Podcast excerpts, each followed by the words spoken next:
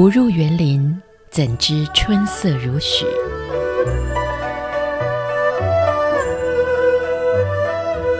不只是昆曲 Podcast。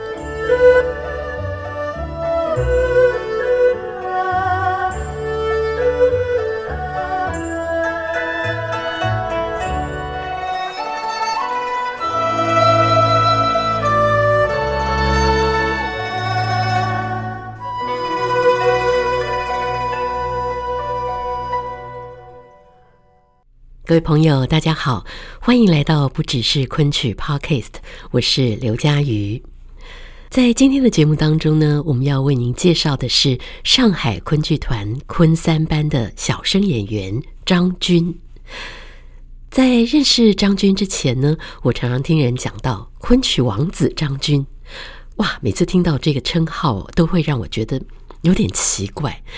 奇怪，昆曲界厉害的前辈这么的多，怎么有人他胆敢被称作昆曲王子这样子的一个称号？一直到后来，我越来越认识张军之后，慢慢了解了他选择了一条怎么样的昆曲之路，听了他在昆曲这个领域所做的努力和许多的突破，这使得我越来越佩服这位。昆曲的小生演员，也真心的觉得他绝对担当得起“王子”这样一个称号。其实这不是说张军特别帅，或者是各方面的条件特别好，而是他的勇气，以及他在演唱技艺方面所下的苦功，还有他不被大传统框限、大胆迈开的每一步，这一切都让舞台上的张军显得既亮眼。又充满了魅力。今天的节目当中，我们就先从张军他是怎么样踏进昆曲的大门，只因为一块钱、一句话，决定了一条人生路的这个故事开始说起。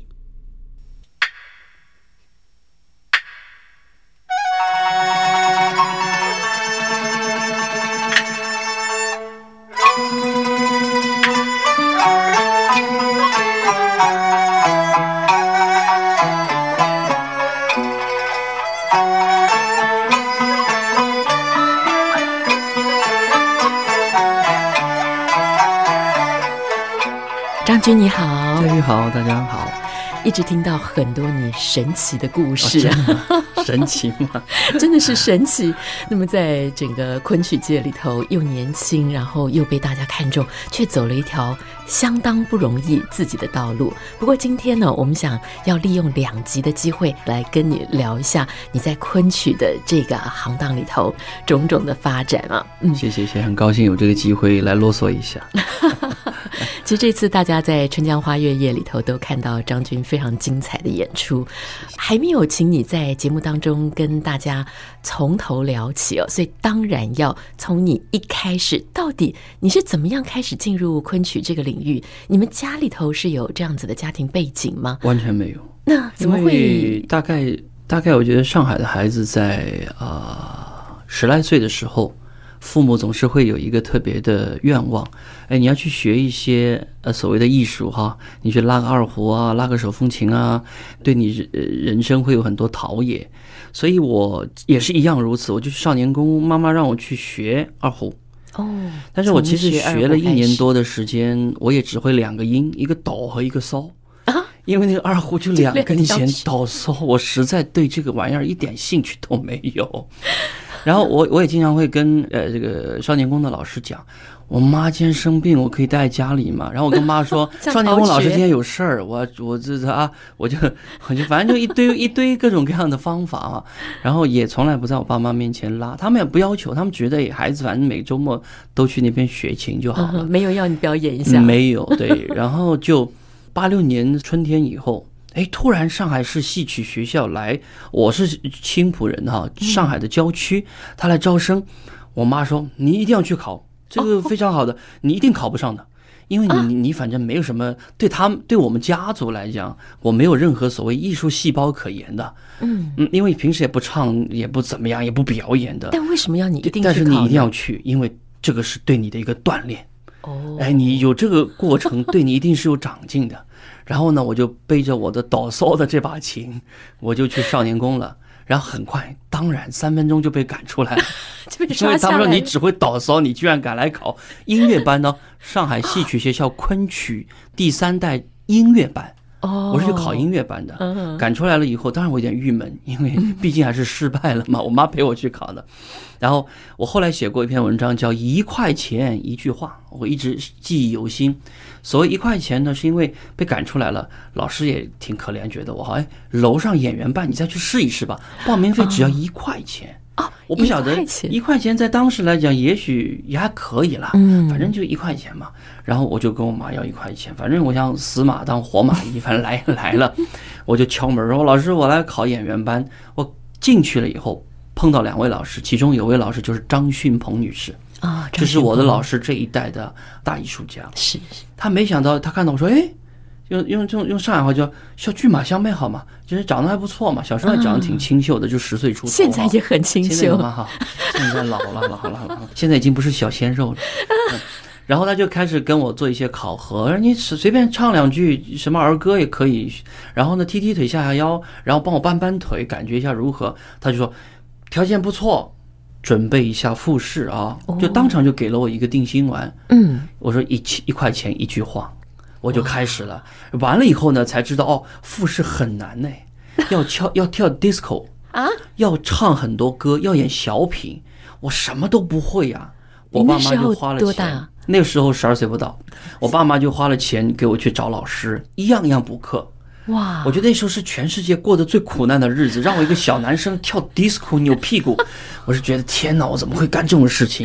然后。各种不情愿，因为我是一个不会表演的人，那我各种不情愿，一直到最后九十个人进总复试，嗯，我就记得于正飞爷爷坐在一排一坐，九十个人说清楚的二选一，最后选四十五个，因为我们昆昆三班第一批是四十五个，嗯，然后活生生淘汰掉一半，杀掉一半，我是其中的一个，而且整个我们叫青浦地区啊，一两千个人考，最后只中了两个人，一个是我。是男孩，一个是小付，是女孩。现在唱老旦，现在在我们团里面做化妆，很好的一个化妆师。哦，整个地区最后就两个脱颖而出，两千个小孩，一块钱一句话，最后走了一条完全不在我意料之中的一条路。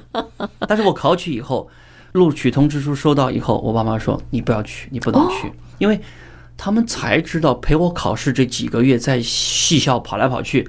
有他那些孩子哦，穿着练功裤，两个脚嘛趴着走路的，因为我们要走台步嘛，然后拿着个饭盒去吃饭，稀里哗啦的，他们才会意识到这一行饭就是细饭呐，嗯，很苦的。然后他们考中了，我妈说证明了你是可以的，磨练到了。对，你要不要走这条路？爸妈说觉得太苦了吧。再说你要离开乡下去上海大城市生活，他们也不舍得。是，然后家里第一次开。家庭会议，我印象太深了。最后，我的老师，我的语文老师是有恩于我们家庭的一个老师，文化程度比较高，考都考中，怎么不去呢？去！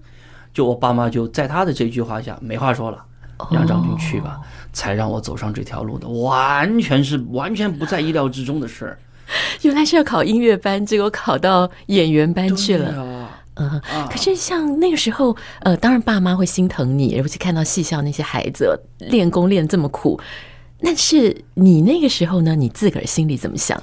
你那个时候有向往往这个方向走吗？我的老师，那个语文老师陈老师哈，他说了这句话之后，我也是斩钉截铁。其实是我说我要去的哦，因为考试这三个月把我的天性扭曲的一套。怎么个扭曲？所有东西都是我不愿意的。做小品、唱歌，当着所有人面唱歌跳舞，还要扭屁股，disco 嘛？对，我我我真是觉得那个对我是个摧残。嗯，那我说对我摧残成这个样子了，我终于熬过去了。我以为进去就不是这样啊。你太天真，真的，我我因为我不知道什么叫演员嘛，我不知道。但是我想我熬过去了，干嘛？我我已经过来了，你们居然不让我去，太对不起我了。我还是挺执拗的，我说我一定要去。你很好胜啊，这个小朋友。我非常好胜，非常好胜。嗯哼，然后就真的进到进去了，剧校了。对对，嗯，去了以后也大概有一两年的时间，我差点逃回来，有那个这日子没法过。是练功很苦，很苦，很苦，很苦。我我跟很多朋友讲，我说怎怎么苦呢？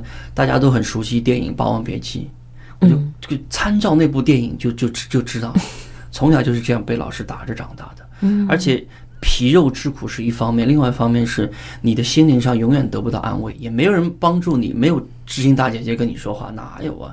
就天天你永远不对的，永远挨骂，永远要要被打，被老师打。然后呢，我我那时候。大概前面三个月，我写了封信，我熬不住了，我就呃，我们帮我们管后勤那个阿姨，我说阿姨，信帮我寄回去吧。然后那时候穷到连胶水浆糊都没有的，我那个信就没封。后来我妈是没收到这封信啊，她没收到，因为那个阿姨挺喜欢我的。嗯，然后呢，她看到我寄了那封信，我给她的时候神情也比较没落，啊，她就把那封信拆开来看了。嗯，拆开来看了以后。他后来告诉我，你这封信给你妈收到，你妈马上把你接回去，不让你干这行了，一定眼泪就掉下来了。对对，那封信里面就是说我想家，我不想干这行了，你们把我带回去吧。嗯哼，这大概是三个月左右的事情，实在熬不住了。当然后来寄出去以后也杳无音讯了，没有人，没有人开着 车来搭救你，完完全因为根本没收到，完全没根本没收到，没收到，对对对，真是这样子。然后呢，又肌肉撕裂，你知道，就是因为我们被压腿压到，就是你大腿内侧完全就是不出血，完全是内伤型的。我下下公共汽车下车以后是一瘸一拐的，爸妈都看在眼里。嗯，但是我所以他们不能来看我们练功的。不让不让，真的会会舍不得。昆三班，我以为那个时候老师已经没那么严格了，严格，非常严格，还是很严。一样，因为我现在以我自己招了一批学生，叫昆六班，嗯，已经不能打了。嗯，就所谓打呢，其实我是进我进进学校的前一天，八月三十一号，我们九月一号开学嘛，我爸妈就把我送去西校，然后跟老师当着面讲，孩子送来了，要打要骂你们看着吧。他没想到真的就被打被骂。然后呢，这还老师真打我们。其实从某种程度上来讲，我爸妈还真挺高兴的。啊，这是一所特别负责任的学校，他真是爱这些孩子们。但对我们来讲太摧残了，太摧残了，真是太摧残了。现在孩子不能打，我我觉得我觉得体罚是一个不不太科学的事情。但是我老告诉我的那些学生们，我的那些学生家长们，就说唱戏。真的不是请客吃饭，他就是得要付出体力、心理、生理上的一定的代价的。当然，我们不是体罚，是莫名其妙责打孩子。你有的时候那个山膀出不来，我我一一一腾棍上去，你的手马上就到位了。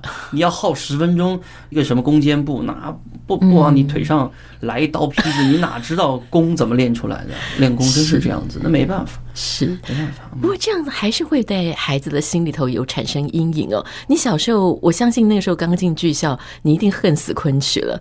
我非常恨，其实其实也不完全说恨了。呃，我最重要的一个感受是摸不着头脑啊，我就不知道这是什么玩意儿。嗯，因为昆曲的最重要的基础是古汉语。昆曲因为跟其他东西不一样。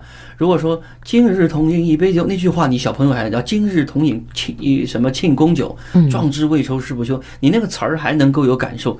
你一上来良辰美景奈何天，赏心乐事谁家院？你搞一十三岁的孩子哪知道东南西北啊？然后这东西呢，好慢，好慢，好慢。对。然后你也不知道那个声音哪里发出来的，因为你不知道假声是是个什么东西。哦。然后呢，一一一片茫然。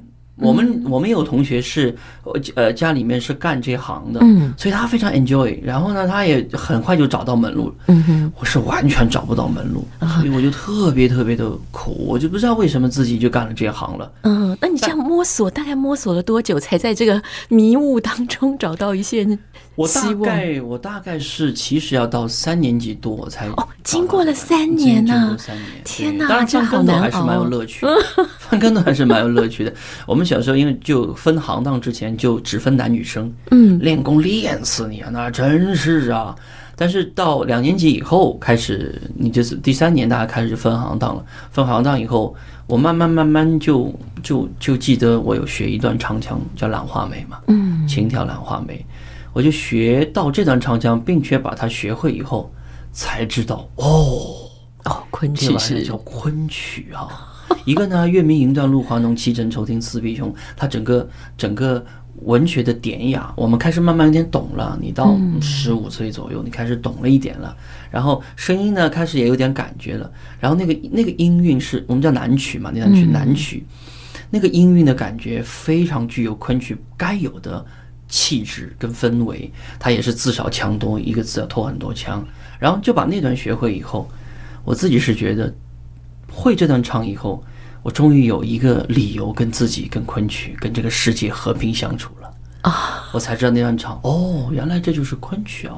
嗯，是，所以这段唱对我来讲有点不一样。是是，其实今天张军也把这一段的《兰花梅》有带到现场，要来跟我们一块来分享哦。是是是。呃，是这段唱词让你开始开窍了。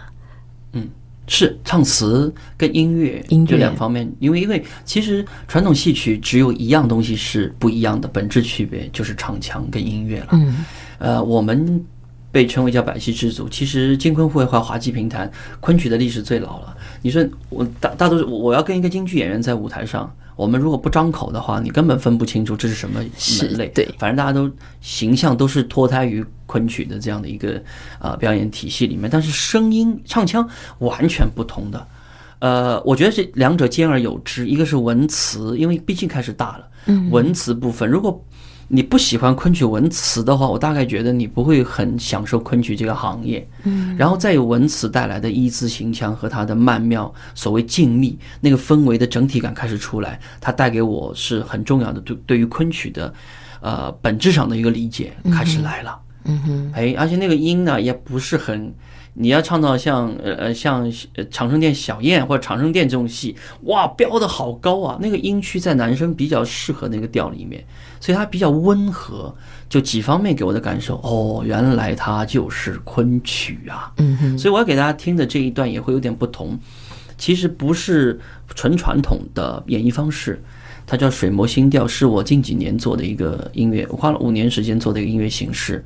是因为昆曲从古汉语来的，我觉得古汉语是不能够去随意改动它的。昆曲一字行腔，这段曲子四百四十六年了，它里面该有的一字行腔的规则和那个 melody 的那种精彩程度，今天人都会咂舌的。哇，四百多年前你可能写出这样好的旋律吗？的确在哦。嗯，那当然可能经过很多代人的修改之后变成这样，但是他演唱的方式。和音乐的伴奏方式让我想起昆曲在这个从昆山腔到水磨腔的这个过程当中，像魏良辅对他的改造，其中也改造了伴奏形式。所以我跟今天的音乐家、年轻的音乐人一起来，在不改变昆曲的本质东西的情况之下来做一些伴奏形式的改变，我们把它称为叫水磨新调。哦，水磨新调，所以调子没有变，但是可能伴奏的方式做了现代化的一点点调整。是的，好，我们一块来欣赏。云淡芦花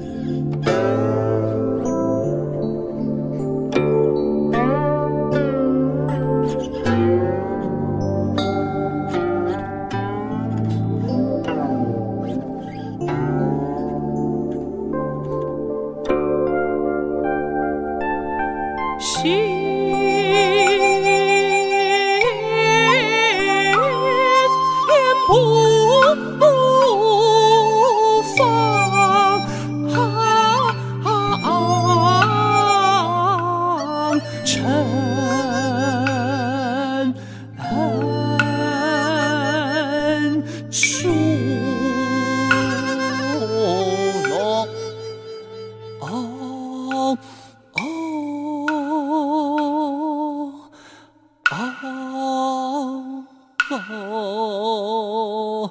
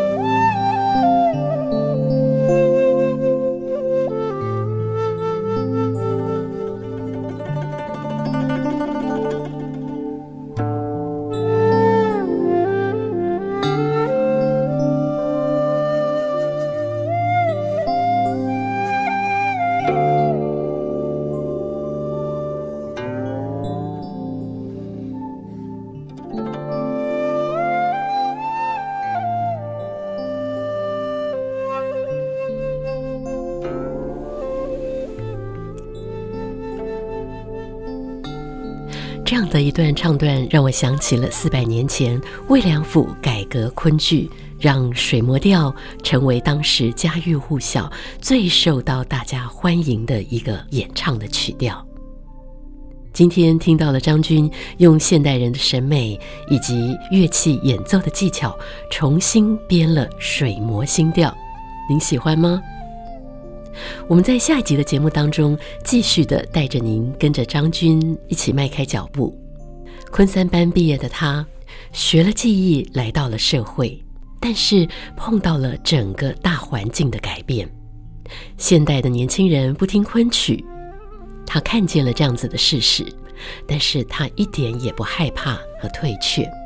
而张军是怎么样迈开步伐的呢？我们在下一集的节目当中，就请他继续的来跟大家聊聊这条昆曲的人生之路。今天不只是昆曲 Podcast，就为您进行到这边，谢谢您的收听，我们下次再会，拜拜。